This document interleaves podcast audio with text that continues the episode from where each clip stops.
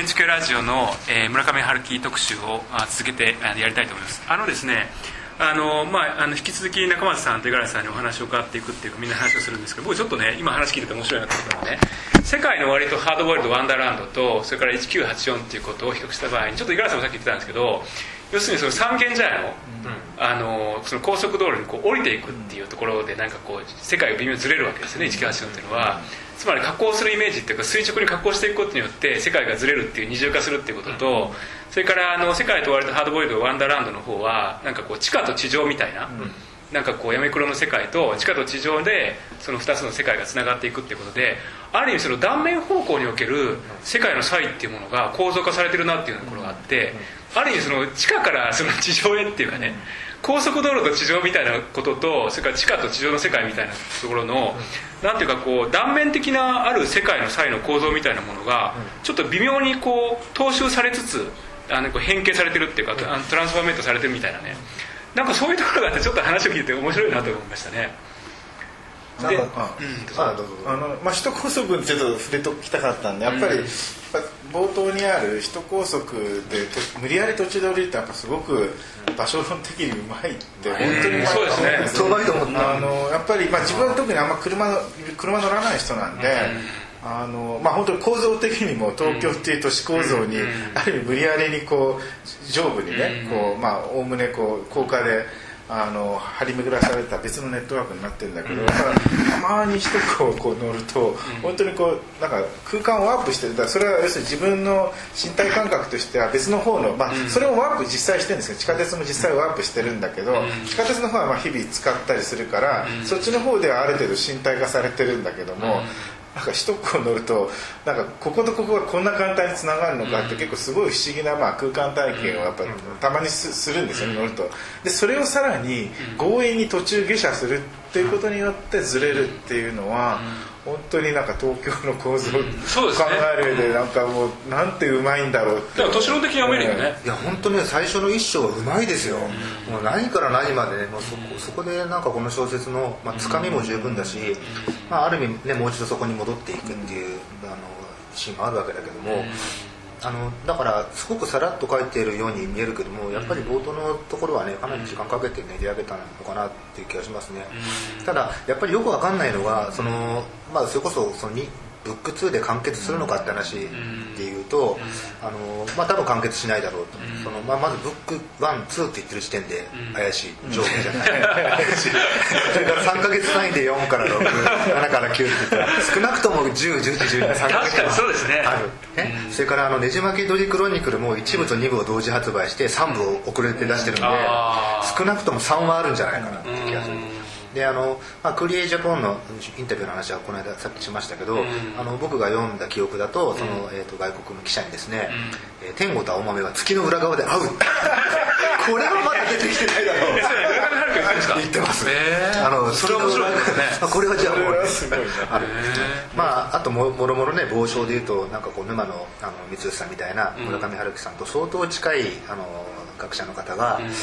続編を強く期待するコメントを発してますけど、うん、これはなんか内部情報あるんじゃないかとかね、まあ、いろんな意味でその、えっと、多分3、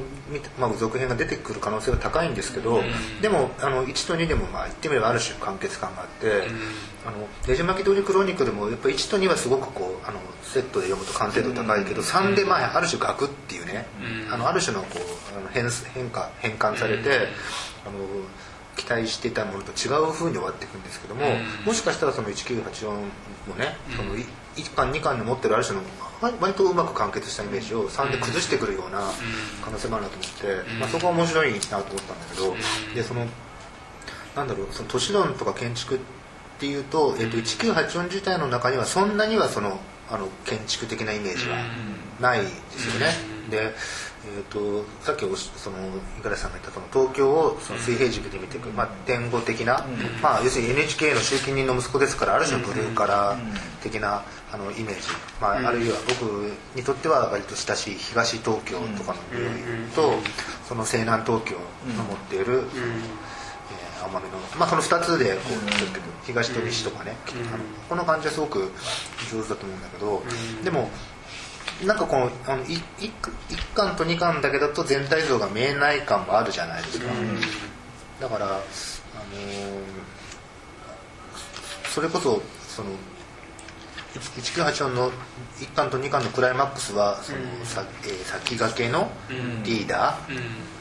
ーを、まあ、殺害するシーンしかも本人自身がそれを実はその望んでいた、でもこれはあの、えっと、村上春樹がすごく好きなあの「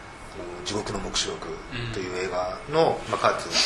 大佐暗殺シーンとすごく似てて、ってことはさらに言うとそのあのコンランドの闇の奥みたいなね、割とそのなんて言ったらいいのかな村上春樹の原型にある父殺しとかのイメージの、まあ、ある種その反復のところがあって、これで終わっちゃうとやっぱりもう少しそのこの作品で突き抜けた先っていうのがああってほしいなと思ってて、だだそれが最後どうまああのねもう一巻ぐらいの残りがあるとしたらどう出てくるのかなっていうのが、まあ、個人的にはすごい。いや僕は宗教のことに関心をっていうかそれで読まなきゃと思ってたら、あのまあ1のところはね、まあ、割とこうなぞってるというか、まあ、下手をすると、まあ、逆にサブカルチャーでありがちな宗教批判にステレオタイプになるんじゃないかなとちょっと心配してて読んでたんで、まあ、2, 2のまあさっきのクライマックスがあるんだけど最後のなんだろうなこの半分はもう2人の純愛になっちゃうじゃないですか。そうですね。だからその辺ちょっと一旦あの話が あの置いてかれちゃうんでその辺はもうちょっとこうもうちょっと先というかあのどうどうなってるかっていうのはちょっと展開をぜひ知りたいなとあれまあボーイズミボーイミーツガール小説でええ。天吾と青豆がいつ会える話でええ。一瞬会うんだけどええ。まあ消えちゃうわけでしょ？あのさなぎの中で。ええ。あの10歳あこれ前すいません言っちゃいますけどあの10歳の青豆と30歳の天吾が会うわけですけどなんとその青豆はお父さんの 死んだ後にこう眉毛で出てくるってよくわかんないね。あの辺りがあのあんま説明はないですよね。だからあのボーイミーツガール小説であることとその宗教的な問題とか父と子の問題とか、まあ、ある種あのえ現代の社会がある種のなんていうの、えー、と偽りのえあの世界でないかっていう思いを、まあ、どう落とし前つけるのかなっていう感じはしますよね。あと深入り時代がどうなるのかって話もね、あるからね。ね。なんかねちょっとすごくこう強引にね少し言い換えると、まあ、ある意味その恋愛論と共同体論っていうか、でまあ、僕ちょっとなんかその中松さんにねお聞きしたいなっていうか教えていただきたいなと思う例えばあの1973年のピンボールとか、はい。まあ、あれは要するにその大江健三郎の万円元年のフットボールをこうなんか下敷きにしてるとかっていうのね僕はなんか読んだことありますけど、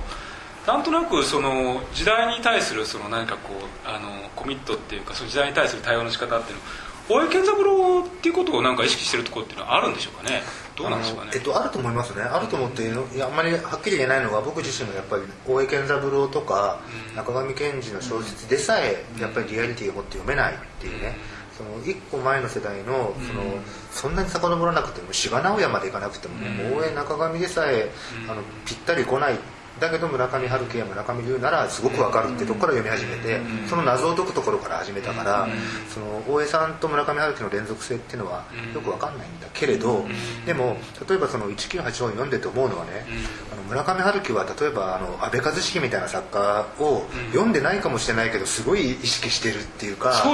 あの少なくとも安倍一茂に負けないぐらいね、あの的なかものをやっぱ感じるわけですよ。あのななんだろうなんかねそれを思わせるあの断片が1987の中であったんだけど銃がどうのこうのとかじゃなくて そういうのがなんとか塾ね。ええ。そうそう。あのだからそれこそそのあ安倍一茂みたいな、まあ、僕が一番好きな作家の一人ですけども安倍さん大体一緒ぐらいですよね、そうですね。9年だからね彼は。むしろあのしなんだっけ新鮮ニアの方ですそうそうそうそう。それでそのまああの安倍一茂の小説はまさに村上春樹とか、あるいは大江健三郎とかをすごく意識して近代文学的なものをこう乗り越えるためにやってるわけなんだけど、その彼のアメリカの夜とか、あの辺に出てくるのがまさにそのその高等塾っていう塾が出てきて、それがこうどんどん過激化していくって話なんだけど、これ高島塾であけぼので先駆けっていうのはね これなんかこうもう安倍一茂に対するなんて話のこうなんというのこう返答としても読めちゃうようなアップデート感があって、で僕は逆に最近村あの大健三郎すごい興味があってね、大健三郎はやっぱり初期の作品はちょっと読んだけど若い頃に、あのやっぱりそんなに追い真面目に追いかけなかったのが、えーいや一回その村上春樹や阿部一茂を読んだ俺ならね、もう大江健三郎も読めるんじゃないかっていうような、結構その遡っていくためのあの理解のはしごを作ってくれてる作家だと思います、でただ、まあ、実際に読んだのかっていうとやっぱりあの村上春樹は初期はやっぱり日本文学ほとんど読まないって言ってたし、読んでないって言ってたしあの最近の作品でもあの読んでるっていうとすごく古いものでしょ？今回も「平家物語」とか。すごい最初上巻で引用がこんなに出てたってどうなってたんですけど。まああれはオーラルなっていわゆるテクニック書かれた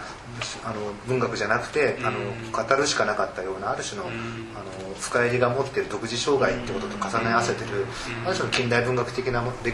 ね、あのレクリチュールに対するあのアンチだとは思うんだけども、まあ、それにしてもなんかも持ってくるネタが面白いっていう感じがあって。だから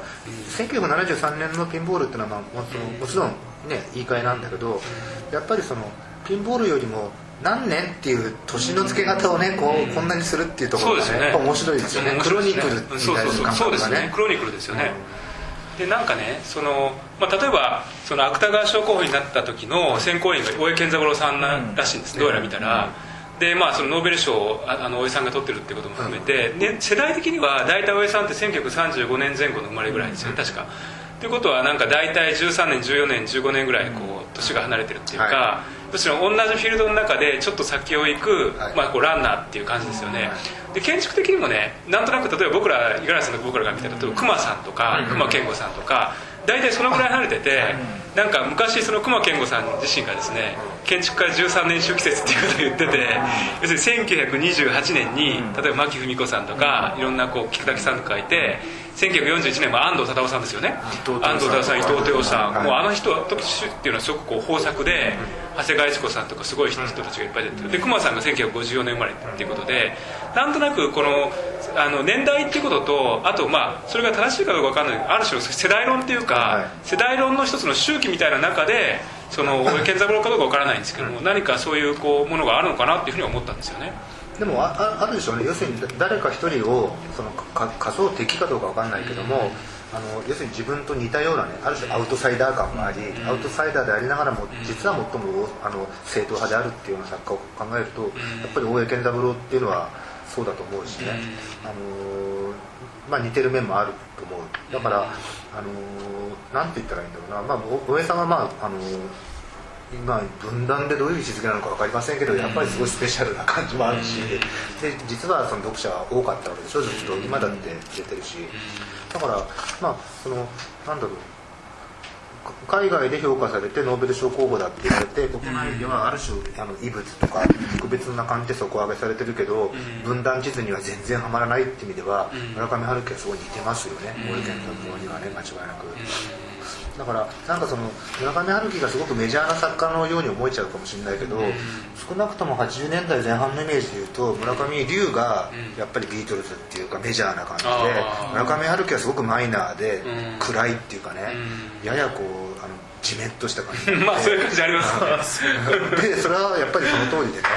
で、まあ、村上龍さんも今でも面白い小説書いてるしすごく貴重な存在だけど、なんかそれがやっぱりこう村上春樹が逆転していった過程がすごくこうダークマターが増えていったっていうか本当にそのあまさにこう1984のね9の虚の世界が大きくなったがゆえの村上春樹のその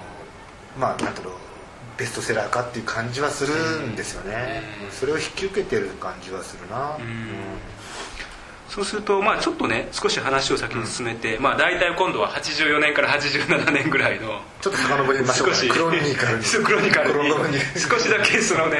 時計の針を先に進めて84858987ぐらいまでのことを考えた場合に、まあ、今度はそのノルノルウェーの森とかバブル経済ですか？そうまあ、そういうふうな話になってくるんですけど五十嵐さんその辺はどうでしょうかね。バブルの時代。バブルの時代にちょうど僕ら大学に入ったぐらいでしょ、でまあ中松さんはもうすでに大学に入られて働かれてるってことなんですけどその頃の時代背景としてまあ例えば五十嵐さんどうですか？どんな大学生どんな大学80い五十や嵐さんはい大学一時期バン入って。ド少年やってて 何も考えてなかったです。バンド少年。バンド少年でずっとバンドやってましたねその頃。建築の勉強も真面目にやってなかったような気がするな。まあ、バンドブームのね、ええあるしねあ建築もやってなかった建築は大学院の試験落ちてから真面目にやるもうちょっと先です。じゃあ学部時代は？学部時代は、うん、あとファミコンやってましたね。あと駒場寮で駒場寮でよく飲んでて麻雀がまだ当時まだ学生の文化として残ってたんですね、そういうあまり身にならない話ですみません。中松さんいかがでしたか？僕はねバブルの授業では完全にもうこうヘンプロにまあ間違えて入っちゃって編集の仕事をしてたでしょ、うん、だから村上春樹をね多分僕読み始めてすごく共感を抱いたのは「うん、えーと、羊をめぐる冒険」とかあの辺の初期の作品って、うん、翻訳事務所を友達とやってるとか、ライターやってるとか、文化的雪下ろしとかね、いわゆる出版業界のあの周辺業務を行う主人公だったんですよ、そこはすごく自分の実感にもあってて年は当時はまだ僕は二十20代前半だから、あの随分違うんだけど主人公の設定とは、だけど そこでなんかまあ親近感があったっていうのがありますよね、であとはねなんだろうな。あのまあ、そのさっきの80年代話とちょっと重なっちゃうんだけど、僕自身はそのいわゆるサブカル系の仕事っていうのは89年に、えー、と東京のタウン誌シティロードっていう亡くなっちゃった東京の情報誌の編集者になった時に初めてあの、まあ、言ってみりゃそういうカルチャー系の記事とかをやる自由を得たんですね、その前は本当何でもやってたんでそれこそあの、えー、ムー学研ムー別冊とか 何でもやってましたから。例えばこの中に出てきてるこれライターみたいな仕事もやられてたやってましたもう何でも占いも意識で書いて。まあと言われればね。じゃあまさに天狗ですね、まあ、天狗まあ、まさに天狗ですから。で天狗天狗だ天狗だし今でもまあ、まあ、天狗と変わらないんですけどただそのその前のねその80年代45年の変化っていうのは実はこれ僕自分が二十歳だったせいかもしれないから一般ができないんだけど88年9年ぐらいのバブルの時期に、えー、といろんな人に会って話すでしょ？今音楽どんなの聴いてるとか映画見てるっていうとね。いや85年ぐらいでみんなやめちゃったとか聴くのやめちゃったって人がすごく多いんですよ。80年代前半はすごく個人的にいろんなものを見聞きしたのにその後になるとなんかつまんなくってっていう人が多かったんですね。で僕もちょっとそんな感じがあってでそれをその都市論的には言えないけどあの時期言えるのは明らかにその西部資本とかがアンダーグラウンドなそのカルチャーにお金を出すようになってきて投資の対象になってくる、まあ、バンドであり演劇であり、まあ、もしかしたらアートもそうだし建築だってそういうことあったかもしれないんですけどそのアンダーグラウンドだったりあのサブカルチャー的なものにお金が回るようになってきて、まあ、そのメジャーになっていくっていうシーンの切れ目もやっぱり8445年にある気がしてそうするとね88年9年あたりっていうのはその虚業としていろんなそのねそのあの天国的な仕事をしてる方は、うん、ある種逆に言うとそのワーカホリックで面白いんだけど、うん、本質的に自分にとって何が重要なものだろうかってふと考えるとね、うん、結構それはないっていうかよく分かんなくなってきてる、だから村上春樹の小説のキーワードでそのエンプティ空っぽっていうのがあって自分は空っぽなんだっていうことをずっと言う。青豆ももしかしたら空豆だったかもしれないっていうのはそこなんですけど空っていうのがねすごく大事でそういうあのなんていうのかな空虚な感じと同時にお金が動いてくる。で多分ノルウェーの森はまさにその当時はそういうふうに消費されたと思うから、その村上春樹は自分が売れるとはとても思ってなかったはずだし、そのノルウェーの森が87年ですかね、はい、だからそこのあの7年から、まあ、89年ぐらいにかけてのバブルのピークの時期に、なんつったらいいのかな村上春樹のある種のある種の絶望みたいなものが深まったのかなっていう気がしますね。あともう一個別の言い方をするとその文芸評論家として言うとやっぱり僕の興味が80年代前半まで小説面白かったのに、うん、87年、まあ、これ吉本バナナがデビューするとしても多分あるんですけど87年ぐらいから92年ぐらいまでのバブルの時期が本当に小説つまんないんですよ、でこれは芥川賞を取った作品もろくなのがないんですけど言っちゃ悪いけど。で90年代半ばになってやっぱり阿部和志が出てきて保坂形が出てきてすごく面白くなるわけ。だからこのつまんなかったこの数年って何なんだろうってことと、うん、面白かった時期つまんなくなってまた面白くなったってことは、うん、今とその前は何か共通点があるんじゃないかっていう仮説から僕は現代小説を読み始めたんでその常にやっぱり80年代前半までにあった何かと今と比較する視点で言うとね本当にその84年っていうのに引っかかるし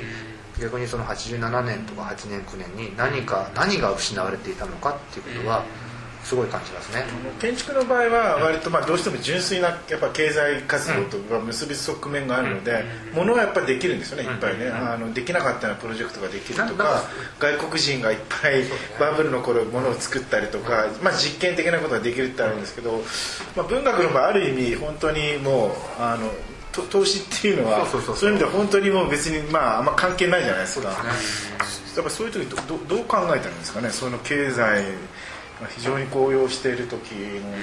文学だ遅れっていうことでいうとね、やっぱりその小説ってやっぱり自己的なものだと思うし、それこそあの村上春樹のデビュー作自体がその70年に起きたことを8年間書けなかったっていう書けないっていうことのから始まるわけでしょ？高橋源一郎もそうですよね。ずっと失業症で、あの時代のことは書けなくてやっと書けるっていうところから始まるっていうことでいうと、あの80年代後半って結構その遅れがなくて多分どんどんリアルタイムで出た時期なのかなと思って僕は今逆に興味ありますよ。あの頃のつまんなかった小説について なんでつまんなかったのかをすごい検証するとかね。大岡霊とかね大岡あの誠の息子の大岡霊さんが三島賞あ、えっと、芥川賞と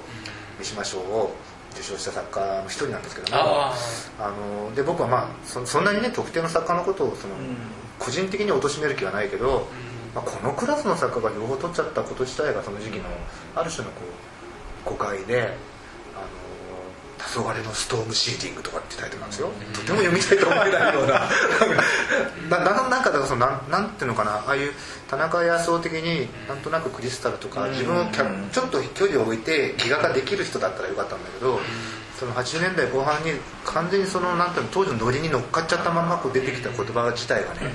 であの僕はその戦争中のこと分かんないけど80年代後半から90年代前半ってやっぱりある種の戦あの日本があの第二次世界大戦の時に持ってたと同じようなある種のその時代の高揚期とかあの時期であってそのしかも要するに前半勝ってて後半負けるみたいな構図とか、ある種の景気拡大とか国際化を伴いながら最終的にはかけたお金は全部吸っちゃうっていうことでいうと80年代の半ばからまあ95年ぐらいまでって結構太平洋戦争期と近いと思ってるんですね。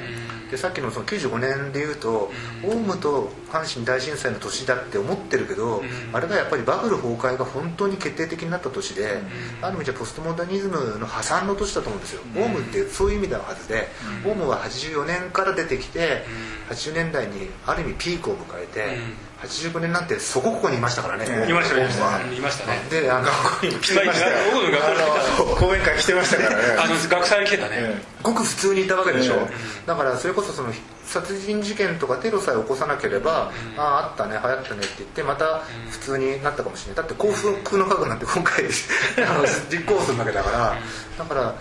まあ、彼らがある種のそのテロとか、まあ、人殺しとかに行った過程だって本当の意味では明らかになったとは言えない面があって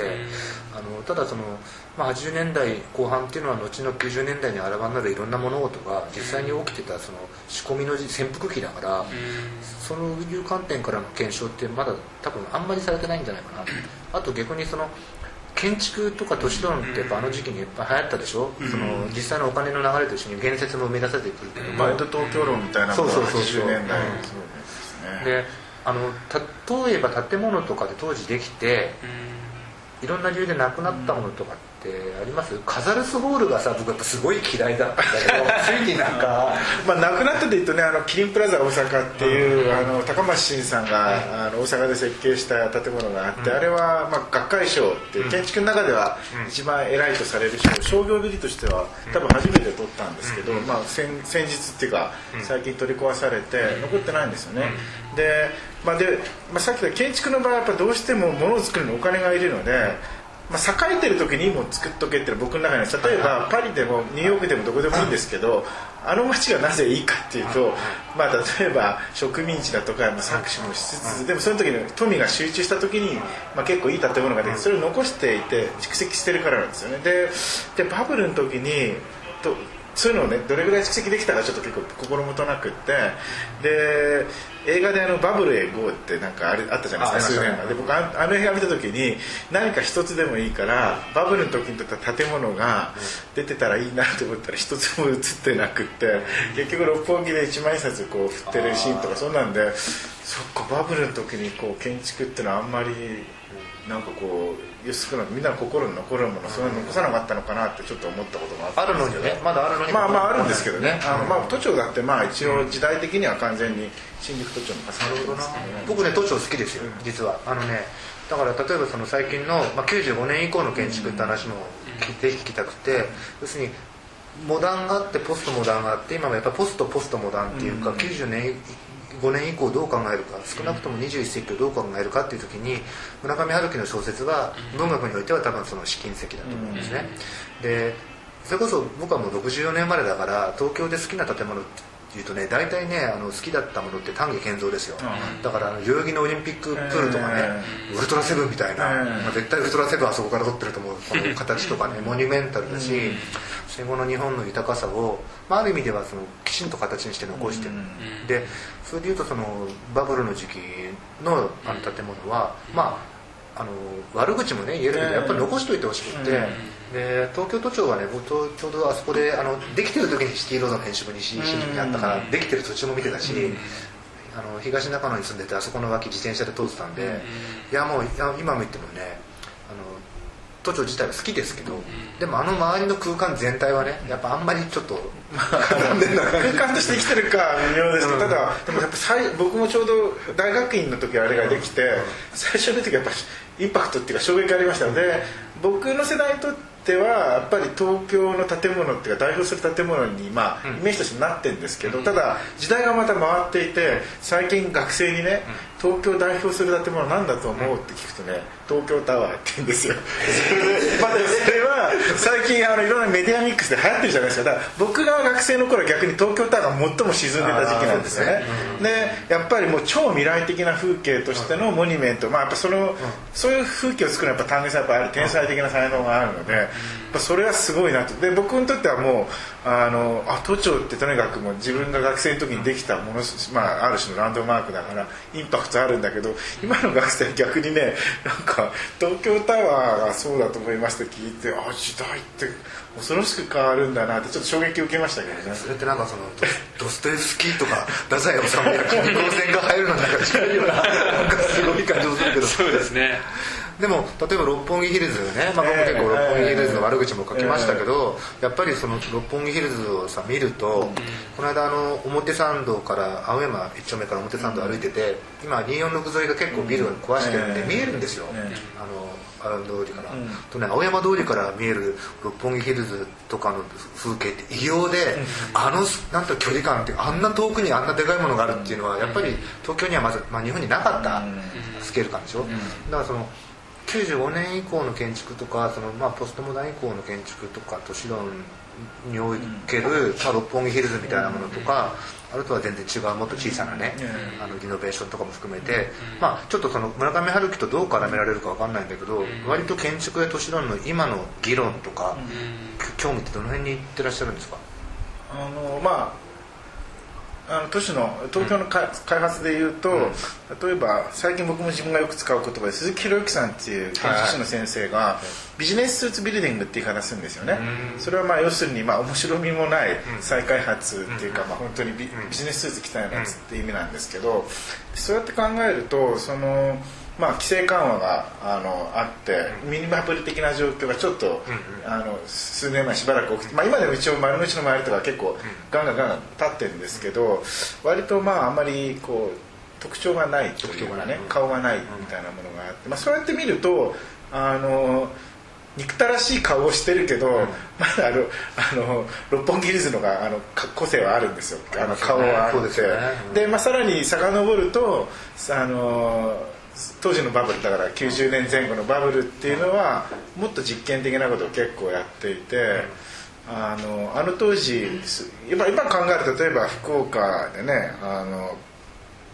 なんだっけネクサスワールド？ネクサスワールドとかああいう外国の建築家いっぱい呼んで結構実験的なことをやってってああいう冒険精神は完全に消えて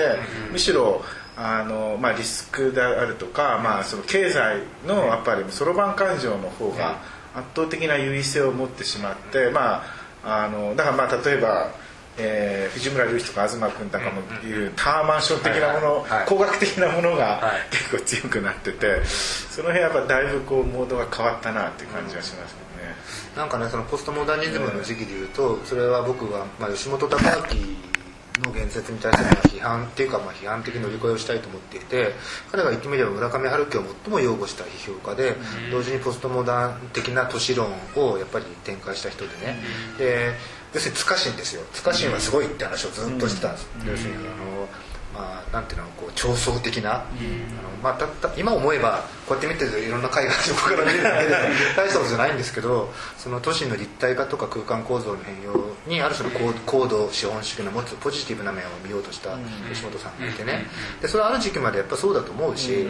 ででもまあそれの限界もあるから、まあ、言ってみればそれを乗り越えしなきゃいけないっていう時に村上春樹とその吉本隆明の都市論的な感覚っていうのはダブるんですけど同時にあの今その鈴木宏之さんの名前出たけど、まあ、要するに東京のゲニュースローゲニュースロー期的な地霊的なものへの感覚も村上春樹の中にあるでしょ？だからポストモダン的なその、えー、都市の構造とか、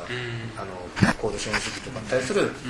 の文学的表現だと思われていた村上春樹が実は現実動き的なものヤンクルとかカレーとかをすごい出してくるっていうそこにちょっと興味があるのが一点とあとやっぱりその建築と都市ってちょっと違ってその建築物としてはあのモニュメンタルで残るんだけど都市は荒廃しましたみたいなことってやっぱあるじゃないですか。だからそのそれこそその関西の、まあ、塚市の辺りがどうなってるか分かんないけどいろんな形で東京もあの、まあ、東京でいうとなんだろう南大阪とかなんかな多摩の郊外がポストモダン建築いっぱいできたけど今やゴーストタウン化みたいな。なんだろうそこの辺りが今どんなふうに見えてるのかそれと東京タワーが代表ってあたりはどんな感じなのか学生とか分かるはい、じゃあこの、ね、話はちょっと続きで今度はじゃあその年郎の話を、ね、一旦切って、ね、あの続けてやりたいと思います。はい、どうもありがとうございます